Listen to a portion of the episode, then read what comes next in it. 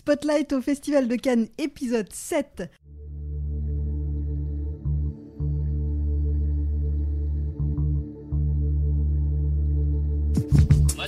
Parlons maintenant de cinéma. C'est un scandale Un scandale Scène 6, première. Action Salut à tous, on l'a attendu longtemps, longtemps, longtemps. Le voici, The French Dispatch, nouveau film de Wes Anderson avec sa distribution XXL qui nous vaut la présence à Cannes de Timothée Chalamet, Bill Murray, Tilda Swinton, Benicio del Toro et Owen Wilson. Le cast complet n'est pas là, mais ça fait déjà une très très belle montée des marches. On va également parler de Bergman Island, nouveau film de Mia Hansen-Love avec Tim Roth et Mia Wasikowska notamment. On évoquera d'autres coups de cœur. Voici l'équipe Megan Choquet, Thomas Desroches, Maximilien Pierrette, Johan Sardet. Salut à tous. Salut. Salut. Arthur Tourneret à la réalisation. Je suis Brigitte Baronnet. Spotlight spécial Cannes, épisode 7. C'est parti. Il y a des films comme ça qu'on semble avoir attendu pendant des mois, des années. Alors quand ils arrivent, c'est une grande joie et forcément, les espérances sont fortes que le film soit réussi. The French Dispatch arrive en compétition à Cannes. Deuxième fois que le réalisateur en a les honneurs après Moonrise Kingdom en 2012, qui était en ouverture de cette édition. The French Dispatch se présente comme un hommage aux journalistes, tantôt en couleur, tantôt en noir et blanc, à travers l'histoire d'un magazine américain publié en France. Megan et Max, vous y étiez. Alors, ça donne quoi ce The French Dispatch? Eh ben, déjà, il faut savoir qu'on en sort vraiment littéralement, donc on est, euh, on est encore dans le, un peu dans l'ambiance, euh, comme tu dis, euh, à la fois colorée, à la fois noir et blanc euh, du film. Mais bah écoute, on a bien aimé. Je pense que voilà, c'est ce qu'on peut en dire déjà, déjà au premier abord.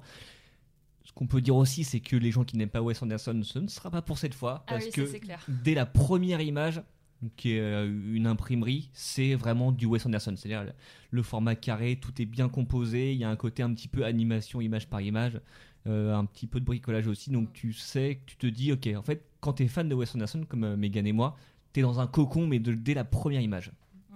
Ouais, bah en fait on retrouve un, un vieil ami quoi. Enfin quand on quand on, quand on aime vraiment un réalisateur comme ça, forcément euh, les repères sont là. Euh, en plus effectivement comme tu le disais Brigitte, ça fait longtemps qu'on attend euh, ce film et on n'a pas été déçus. Euh, et effectivement dès la première scène, tu sais que tu es dans un Wes Anderson et tu sais que tu vas t'y sentir bien et que ça va bien se passer.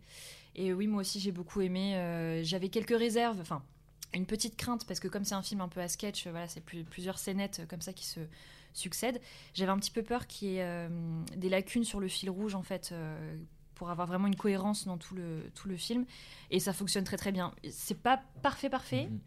Et, euh, mais ça fait son charme, Euh, mais ça fonctionne très bien et, euh, et en fait c'est vraiment une construction, ouais, en hommage à notre beau métier qui est le journalisme. Donc euh, ouais, ça fait ça fait beaucoup de bien. Enfin c'est un film qui fait du bien, je trouve. Oui, c'est ça. C'est qu'en fait, Cannes, on est comme habitué à des films qui peuvent être un petit peu, un petit peu durs, un petit peu, un petit peu compliqués à encaisser. Là, c'est vraiment une petite bulle. C'est un, un bonbon euh, qui, qui est vraiment coloré. Et euh, moi, je le trouve quand même un petit peu décousu, surtout par rapport à, euh, au dernier film qu'il avait fait, où là, c'était vraiment une histoire qui développait pendant euh, un peu plus d'une heure et demie.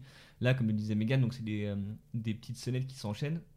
Même s'il y a un parti pris derrière ça, c'est-à-dire de- qu'en fait le film se présente comme un journal qui se serait animé en film. C'est-à-dire que bah, un journal, tu le sais, en fait, tu peux passer des sports à la météo, à la rubrique télé, sans forcément de cohérence, même si là, évidemment, il y a une cohérence dans l'esprit qu'il essaye de représenter. Mais voilà, c'est que tu passes d'un segment, d'un segment à l'autre, et forcément, comme toujours dans les films à sketch, euh, il y aura toujours un segment que tu vas plus aimer que- qu'un autre. Ça, c'est, euh, ça malheureusement, on n'y on peut rien.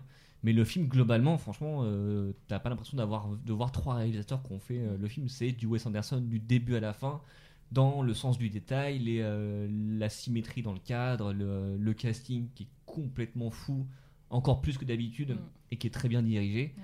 Et d'ailleurs, il y a un petit jeu rigolo pour les, euh, les spectateurs français, c'est de reconnaître, il y a quelques acteurs français qui apparaissent par-ci par-là, mais des fois c'est juste le temps d'un plan. Et forcément, on, on sait que les gens qui ont rigolé dans la salle, ce sont des Français, Ouais. parce que il y a qu'à nous, il y a qu'à nous que ça parle. Ouais, c'est ce que j'allais, c'est ce que j'allais dire, c'est que outre euh, l'hommage, l'ode un petit peu au, au- au métier du journalisme, euh, je trouve que Wes Anderson, il nous fait un- une jolie déclaration aussi à nous Français euh, dans ce film. Outre son titre, évidemment, The French Dispatch, euh, et outre les petits, les acteurs euh, qu'on voit parfois en- un peu en figurant ou en arrière-plan et qui nous feront beaucoup rire. euh, je pense à Benjamin Laverne notamment, euh, qu'on aime beaucoup, beaucoup. Il y a aussi énormément de jeux de mots avec, euh, enfin, euh, avec la, la- la langue française. Et euh, moi, à chaque fois, je pouvais pas m'empêcher de faire. enfin, c'est débile, mais ça fait plaisir en fait. C'est des, petits, des petites touches comme ça. Enfin, après, avec Wes Anderson, c'est toujours très travaillé, donc forcément, rien n'est rien n'est laissé au hasard avec lui. Mais, mais ouais, ça fait du bien. Enfin, je- franchement, quand je suis ressortie du film, là, c'est tout frais. ça, me, ça fait du bien. C'est un peu de légèreté, un peu de, un peu de volupté. Et parce que c'est vrai qu'à Cannes, il y a souvent des films assez durs, longs, euh, tristes. Et là, c'est ouais, un peu une, une parenthèse enchantée euh, qui a été tournée à Angoulême. Donc Mhm. euh, voilà, c'est assez marrant. Bah, ça se ressent un petit peu qu'il a été tourné à Angoulême. Alors, pas dans les décors, parce que c'est encore une fois, il y a des miniatures ou c'est des, des décors qui font volontairement faux. Mais en fait, c'est un film qui est très cinéphile, parce que tu retrouves différents hommages. Alors, c'est pas des hommages à genre des citations, c'est que par exemple, le segment central avec Lina Coudry et Timothée Chalamet, il fait très nouvelle vague, il fait très film italien euh, réalisé par Antonioni ou. euh, Un peu de Godard aussi. Ouais, un petit peu ça. Donc, mais c'est c'est c'est un, esprit C'est léger, aussi. ouais. Après, dans l'usage des couleurs, dans certains certains sketchs, euh, tu penses à tu penses à d'autres films. Il y a un peu de cinéma muet aussi euh, par moment. Donc c'est un film qui est très cinéphile. C'est un film qui est très BD-phile aussi. Or, Mm. on sait que Angoulême, il y a à la fois un, un festival de cinéma euh, francophone et un festival de, la BD. Et en fait, euh, bah, Wes Anderson a bien rendu hommage à ça. En sachant que très souvent on dit que Wes, Wes Anderson c'est le plus francophile des réalisateurs américains et là justement on le ressent encore plus parce que c'est vraiment comme tu dis Megan c'est son hommage à la France au cinéma français à la BD euh, à la BD francophone donc c'est euh, c'est encore c'est un film qui est plein de petits détails en fait Mhm. donc il y a plein à aimer mais par contre faut aimer le style de Wes Anderson sinon ça, ça peut être compliqué Ah oui, si t'aimes pas Wes Anderson, là c'est mort. hein, Faut...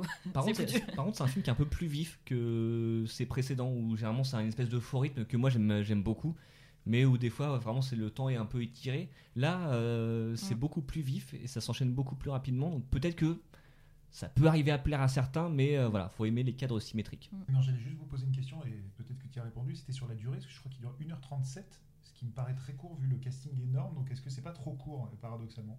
Euh, c'est 1h47. 1h47, Ouais. ouais, je crois. Euh, non, parce qu'en fait, le- comme on disait, il y, a des- il y a des gens qui apparaissent vraiment brièvement et, euh, et d'autres qui, euh, qui sont là de façon plus, plus poussée, notamment Lina Coudry, euh, qui, euh, qui a vraiment un gros rôle. Et puis en plus, comme c'est des segments en fait qui, euh, qui s'enchaînent, en fait, certains ont, euh, ont quelques minutes pour, euh, pour briller et euh, d'autres apparaîtront par, euh, par petites euh, touches.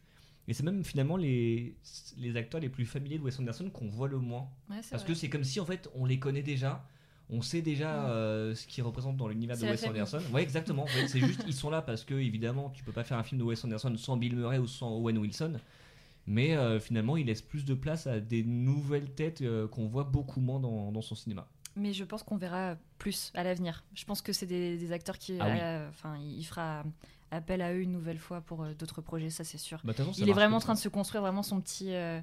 Son petit cirque en fait autour de lui, vraiment ses, ses compagnons, quoi, sa troupe euh, tout au long de sa carrière. Bah, de toute façon, tu vois un film de Wes Anderson, en fait, le casting, c'est toujours, euh, il est toujours plus gros que celui du, du précédent, et généralement, il reprend les mêmes acteurs. Tu vois, Mm. Ici, il y a notamment Mathieu Amalric et euh, Léa Seydoux, que voilà, qu'on retrouve de film en film, Bessel Toro, Adrienne Brody que, que j'adore et que qu'on voit assez peu au cinéma, sauf dans des mauvais films. Là, il est non seulement dans un bon film, et il est bon en plus chez. Wes Anderson comme d'habitude.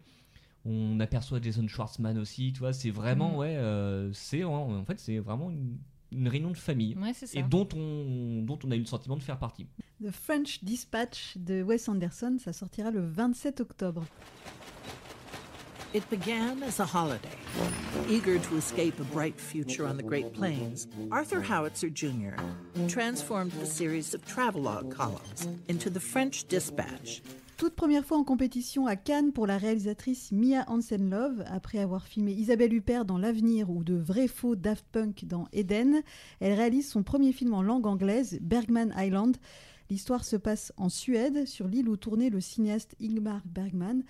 Euh, Faro, ou on dit Foreux, j'ai appris ça ce matin, comme euh, on devrait dire comme ça. Euh, L'histoire d'un couple de cinéastes qui part écrire dans ce lieu inspirant le temps d'un été et à mesure que leurs scénarios respectifs avancent et au contact des paysages de l'île, la frontière entre fiction et réalité va se brouiller.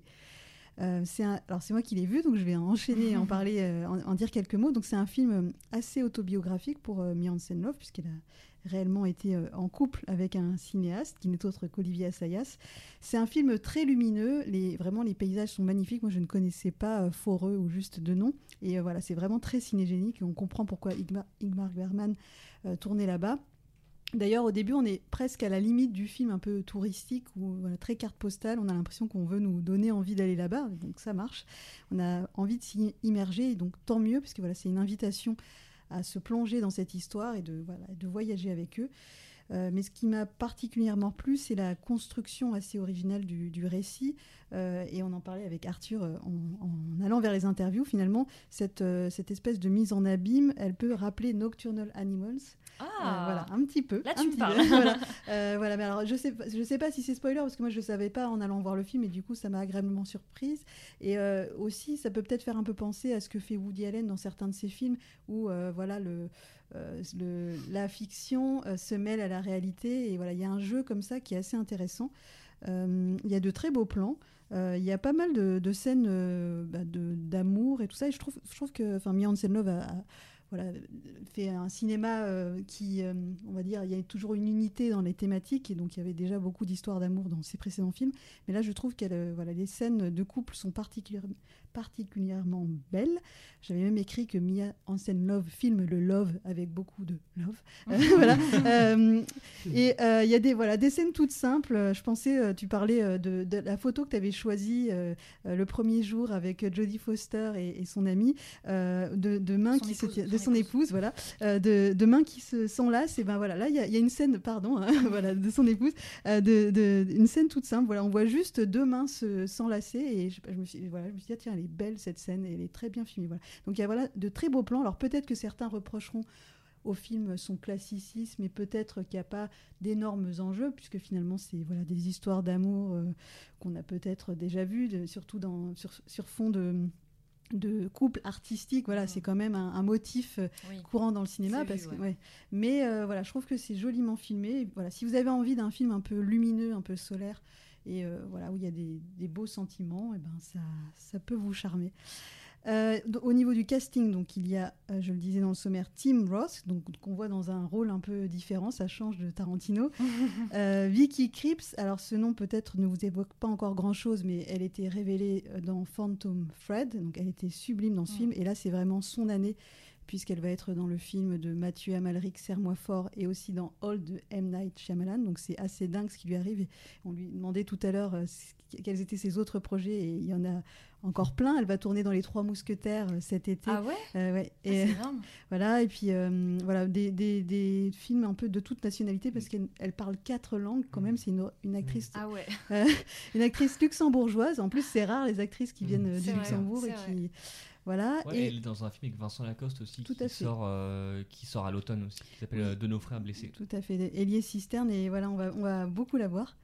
Euh, et euh, toujours au casting, il y a Mia Wasikowska et Anders Danielson Lee. euh, Bah, qui- décidément. Voilà, donc joli casting et ce qui est bien, c'est que là on vous parle d'un film bah, qui sort tout bientôt, il sort ce mercredi, donc vous pourrez aller le voir dans la foulée de cette émission si tout ça vous a donné envie.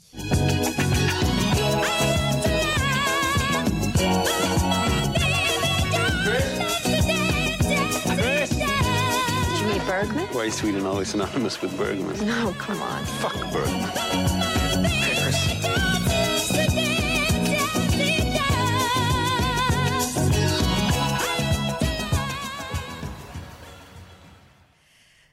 Drive My Car, c'est le nouveau long métrage du japonais Ryuzuke Hamaguchi. Alors je parle pas le japonais, j'ai sûrement écorché euh, le nom. Euh, cinéaste qui s'était fait connaître avec euh, les films Passion et Senses. Le cinéaste revient en compétition à Cannes trois ans après sa sélection pour le film romantique Asako 1 et 2. Et c'est un nouveau drame conjugal qui s'annonce poétique et émouvant, si je ne me trompe pas. Megan, c'est toi qui as vu le film. Est-ce que voilà, c'est bien présenté? Ouais, ouais, c'est une très bonne présentation. Euh, c'est marrant euh, tout ce que tu as dit sur euh, le Bergman Island, parce qu'on retrouve les mêmes thématiques en fait. Dans Drive My Car, c'est pareil, un couple d'artistes qu'on suit. C'est beaucoup sur les sentiments, etc. Avec de très beaux plans aussi, parce que Hamaguchi, vraiment, il fait des plans, mais tellement beau et d'une enfin, d'une poésie euh, folle, parce que moi j'avais beaucoup aimé Passion et Asako 1 et 2. J'ai pas eu la force malheureusement de voir Senses parce que c'était en trois parties au cinéma et c'était très long. Euh, et j'ai pas eu l'occasion de le voir, mais, euh, mais là je savais dans quoi je m'embarquais parce que je connaissais un petit peu du coup le travail d'Amaguchi. Donc je suis partie pour 2h59 de film hein, quand même. Voilà, voilà. Comme quoi, comme quoi Sense- ouais, c'est vrai que c'était moins long que Sense au final. Oui, finalement, c'était moins long que Sense. Mais bon. Euh, du coup, Drive My Car, en fait, c'est une adaptation de la nouvelle éponyme de hum, Haruki Murakami. Et c'était un auteur qui avait fait aussi euh, Les Granges Brûlées, qui avait été adapté sous le nom de Burning de euh, Lee Chang-dong, que j'avais adoré. Donc, je m'étais dit, bon, au moins le matériau d'origine, ça va forcément me plaire, l'histoire va me plaire, parce que j'avais adoré Burning. Et euh, je dois avouer que euh, c'est pas que je suis passée à côté, c'est que j'ai l'impression que euh, Amaguchi a peut-être un petit peu trop étiré son récit parce que euh, l'histoire de base c'est euh, un acteur et un, metteur en scène de théâtre qui s'appelle Yusuke Kafuku qui, qui en fait a du mal à se, remettre d'un drame personnel. J'en dis pas plus parce que c'est une grosse partie du film avant le générique même. Euh, et en fait, il va euh, réussir à construire une relation un petit peu amicale avec euh, une chauffeur qui lui est attitrée quand il va monter une nouvelle pièce de théâtre dans un festival.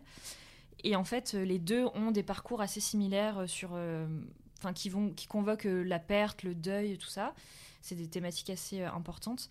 Et donc cette relation dans la voiture, du coup, à chaque fois qu'elle le conduit à son travail et après euh, au retour euh, chez lui, cette relation va vraiment euh, s'épanouir un peu dans, ça. Ils vont se soutenir mutuellement. Et c'est vrai que cette, euh, cette relation-là est très belle, c'est très joli. Mais euh, malheureusement, ouais, je trouve que c'est trop étiré dans le récit. En fait, euh, Amaguchi, il rajoute beaucoup de choses euh, qui sont très belles et qui sont cohérentes et qui fonctionnent très bien. Mais du coup, j'avais l'impression de voir trois films en un, en fait. Parce que ça parle euh, de- ouais, de relations conjugales, de perte, de deuil, d'amitié, euh, de relations un peu euh, de masculinité toxique, etc. Donc ça évoque plein de thèmes, tous aussi pertinents et intéressants euh, les uns que les autres.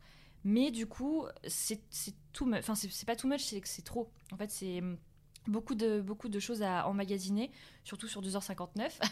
mais euh, mais au-delà de ça, oui, après, c'est magnifique. C'est très poétique, c'est très doux, c'est très délicat. Et euh, que ce soit les moments, plus un, les moments un peu plus silencieux ou les moments très bavards, parce que euh, Maguchi, c'est souvent très, très, très bavard.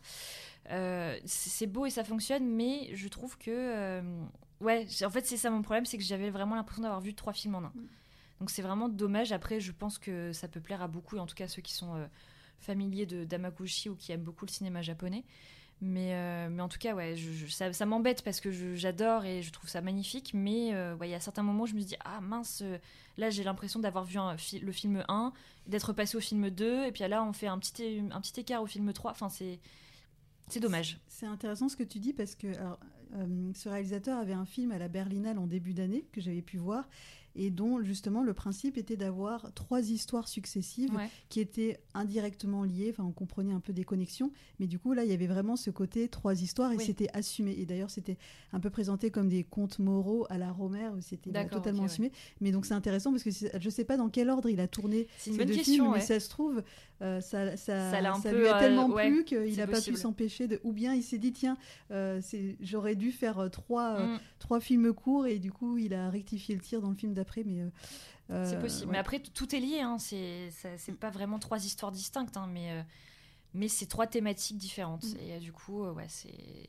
ça s'en enfin, ça s'en mêle un peu. Mais, mais bon, après, au-delà de ça, c'est vraiment un très beau film. hein. Lui, il sait très bien manier la caméra. Il, il te fait des plans, mais pff, enfin, c'est- t'en prends plein les yeux, quoi. Mm. C'est c'est vraiment magnifique. Mais ouais, je trouve que du coup, c'est- en fait, ça, le, le- enfin, sa manière de de- d'avoir euh, appréhendé le récit et de l'avoir vraiment étiré, ça a un petit peu trop alourdi le propos et je trouve que du coup, ça a amoindri l'émotion aussi. Alors que le sujet est est super euh, triste quoi et, et ça mêle vraiment la fiction parce que du coup comme c'est un metteur en scène acteur et que sa, sa, sa femme aussi euh, est euh, scénariste voilà ça met ça imbrique un peu de la fiction euh, qu'est-ce qui est vrai qu'est-ce qui est faux qu'est-ce qu'est-ce qui va me hanter du passé qu'est-ce comment je vais pouvoir avancer donc euh, c'est des thématiques très intéressantes mais du coup ouais ça, ça part un peu dans tous les sens quoi j'ai l'impression que c'est un- c'est l'un des thèmes de, de cette sélection, le- la mise en abîme. Je sais pas si c'est un hasard ou si euh, Thierry Frémaux a sélectionné ces films-là pour symboliser vraiment le, le retour du cinéma euh, sur grand écran, mais euh, c'est quand tu voyais Annette, tu voyais le film de Nadav Lapide,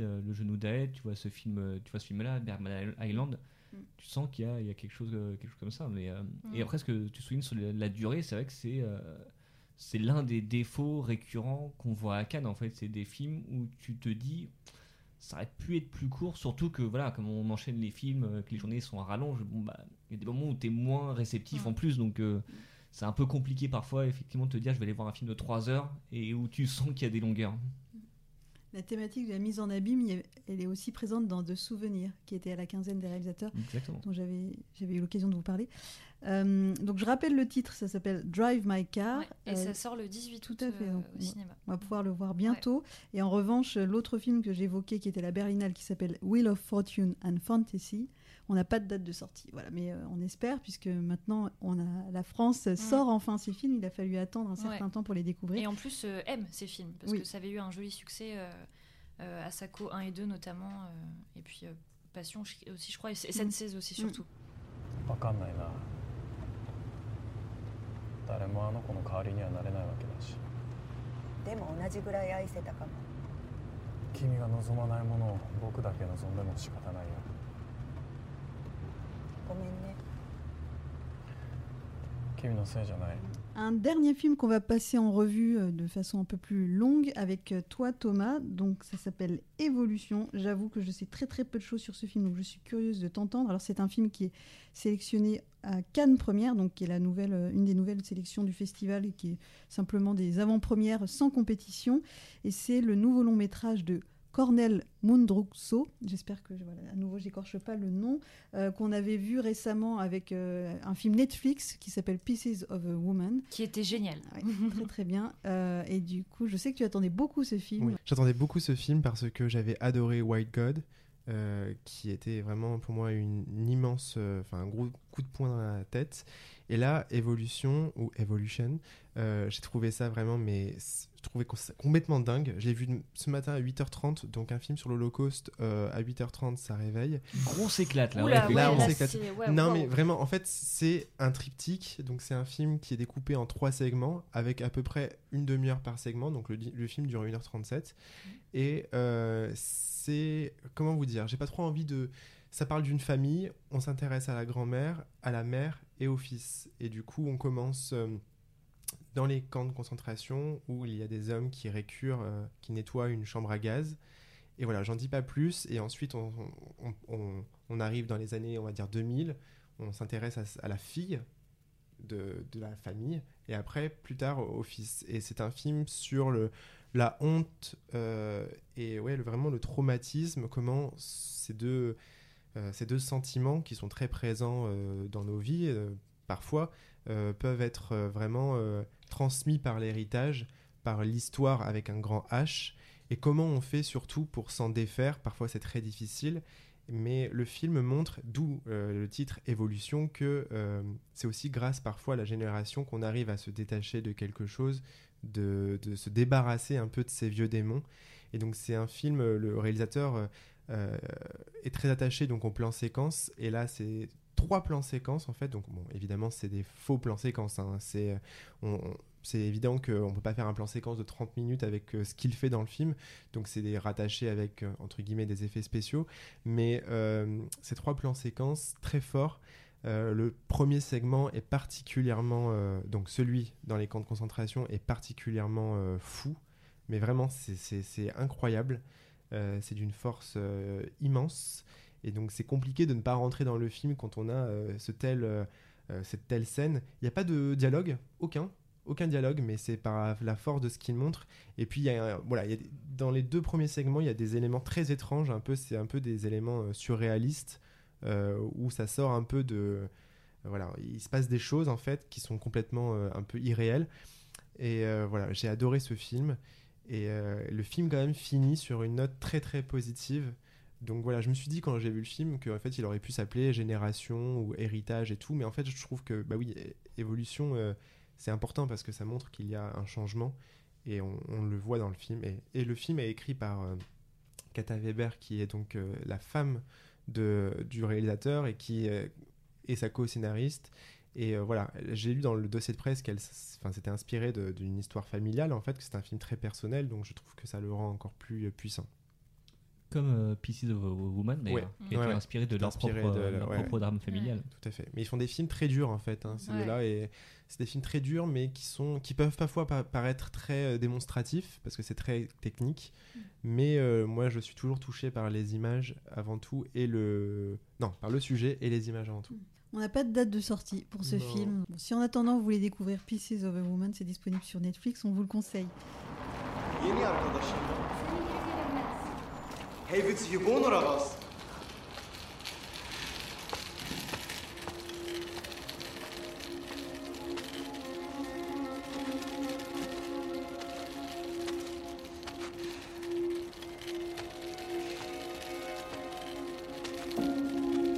C'est déjà la dernière euh, rubrique de l'émission où on passe en revue très rapidement quelques films.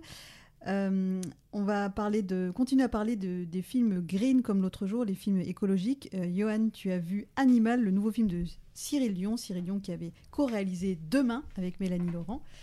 Si tu devais nous convaincre en une minute, que nous dirais-tu sur ce film? Euh, eh ben, le, film était évidemment très attendu, parce qu'en plus, Cyril Dion a publié une tribune euh, autour euh, du climat et de l'engagement cinématographique envers le climat. Et on connaît le succès qu'a eu Demain et son retentissement à travers le monde. Donc en fait, son nouveau film était, était très attendu.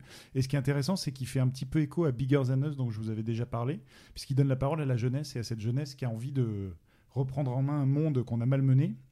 Et en fait, on suit deux, deux enfants, une jeune fille anglaise et un jeune homme français d'origine sri-lankaise. Et en fait, on les suit à travers le monde à la rencontre de gens qui veulent euh, remettre en avant la biodiversité, sauver les animaux.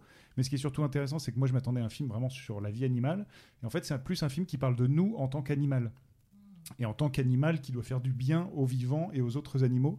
Et il y y y y a des séquences très intéressantes dans le film, et notamment cette petite fille qui, euh, au fur et à mesure, en vient à détester l'être humain euh, pour, pour ce qu'il fait.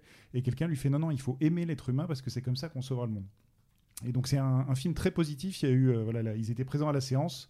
Il y a eu énormément d'applaudissements et donc euh, il sort le 24 novembre et j'espère qu'il aura le, même écho que demain. Ça serait, ça serait chouette. À mon tour d'évoquer rapidement un film, euh, ce qui est quand même assez fascinant avec Cannes, c'est qu'on se retrouve euh, voilà, d'une salle à une autre euh, dans une ambiance très différente. Et donc là, je suis allée découvrir un film qui s'appelle Neptune Frost à la quinzaine des réalisateurs. Je ne savais absolument pas ce que j'allais voir et je crois qu'en sortant, je ne sais pas trop, je ne sais pas tout à fait ce que j'ai vu. Tout ce que je redis en tout cas, c'est que c'est un film vraiment très original. C'est un, c'est un film futuriste.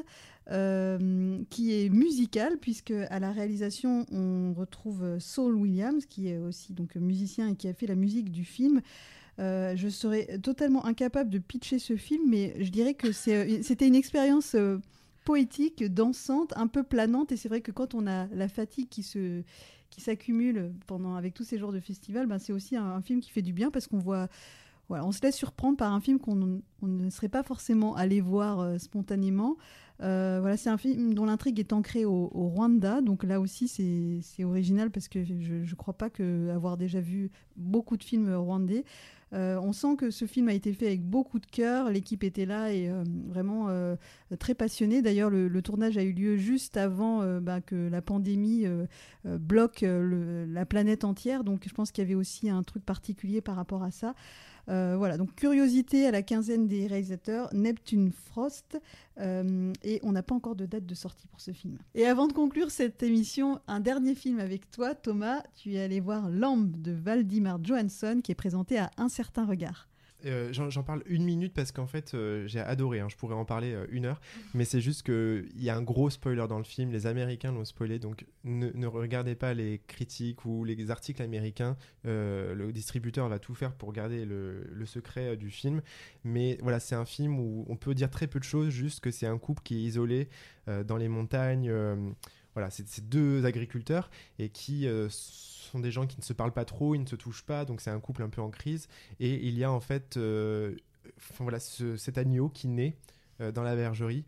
Et c'est un agneau très spécial, très étrange. Et il va se passer des choses voilà, dans le film. Je peux pas vous dire, mais c'est vraiment un film tellement, tellement bizarre. Enfin, c'est mystique et c'est en même temps un peu biblique aussi. Et c'est un film voilà, qu'on il faut que les gens le voient parce que voilà, il y a beaucoup de surprises et euh, c'est une vraie expérience quoi. Donc voilà, c'est très décousu, hein, désolé. Et le casting Et Noumi Rapace, ah ouais, Noumi Rapace, super, vraiment super, super, super. Et euh, un peu une mère un peu endeuillée et tout. Et donc, euh, elle va apprivoiser ce, ce- cet agneau. Et je vous en dis pas plus. Donc on n'a pas de date de Ça donne sortie. envie. Ouais, ça donne envie et on n'a pas de date de sortie pour ce film malheureusement. Euh, je...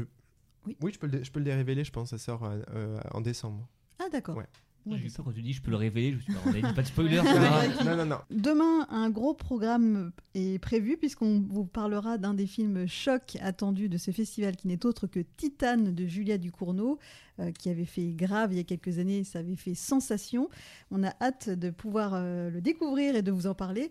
Et puis parmi les événements euh, hors compétition, on a la soirée Fast and Furious 9. Le- les gros bolides vont, en- vont envahir euh, la plage du festival, le cinéma de la plage.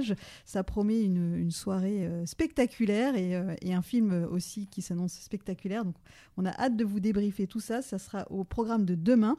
Spotlight Spécial Cannes, c'est déjà fini. On vous dit rendez-vous demain. Salut Salut.